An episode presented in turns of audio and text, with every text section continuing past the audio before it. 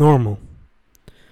We've never experienced this new, fast paced normal, so we witnessed everything the good it can do and the horribly bad and chaotic it can also do. I wonder if we'll ever really adapt to it, or if this will slowly lead to our downfall. Nutella. She surely enjoys it, especially on her frappes. Thankfully, she doesn't abuse it and controls her sugar levels. Hopefully, this will be enough for her to avoid diabetes. Nuts. We're slowly going nuts with every bit of fast paced communication we receive. I can feel it often. My mind needs to slow down if I stay too much time looking at the screen. The eyes and mind need some rest, or else they'll cease to exist. Naivete. Being so naive has protected her from learning about dark parts of history.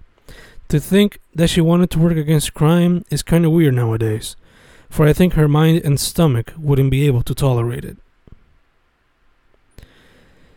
Nefelibata.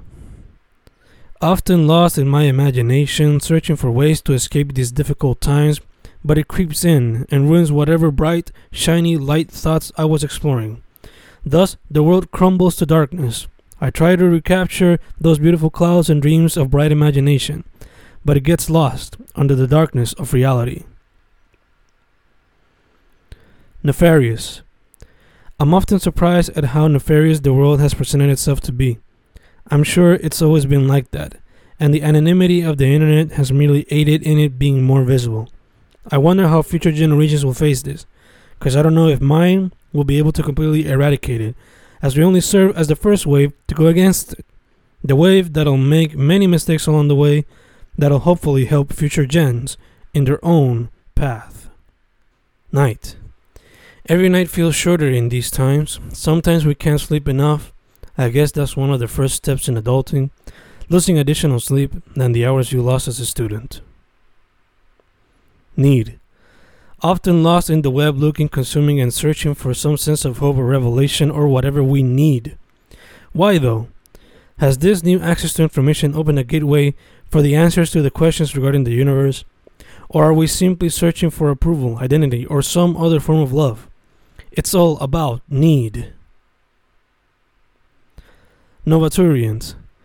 Often you'll find artists in Novaturient states in fact, at the start, most of them are, or at least I'd like to think so. Some eventually lose their way to other forms of purpose or happiness, but thankfully, there exists some balance of both if you bother to search enough. Next. I can't even comprehend what will come next. The next big thing, I mean, the next big life changing event. Social media has been the biggest for the longest. The virus has been another. I wonder if aliens will soon come after. Nostalgia. My generation is so attached to you. It's crazy. But I think it's inherently human to attach to you. You always bring back a sense of calm, happiness, and freedom before the storm of adulthood enter into one's life. Notion. We often lose our notions of who we are, especially in these weird times where we constantly consume others' thoughts and feel some form of connection without creating our own sense of identity prior to said consumption. I admit it, I often go through it. I guess the biggest problem, or at least the most difficult part, would be creating some form of self before taking others' thoughts and bringing them into one's own world. Natural. Is it natural? Everything they're doing to nature? Is it natural to consume so much art, entertainment, media content on the daily? Is it natural is it natural? Can we go on living like this and have it be part of a new natural? Notes. Searching in my books, search in my notes, and you'll find thousands of notes, ideas, questions, thoughts, emotions lost on paper and web canvases, just like many do as well. Thankfully, I handpick what to share and not use social media like a journal. Notebook.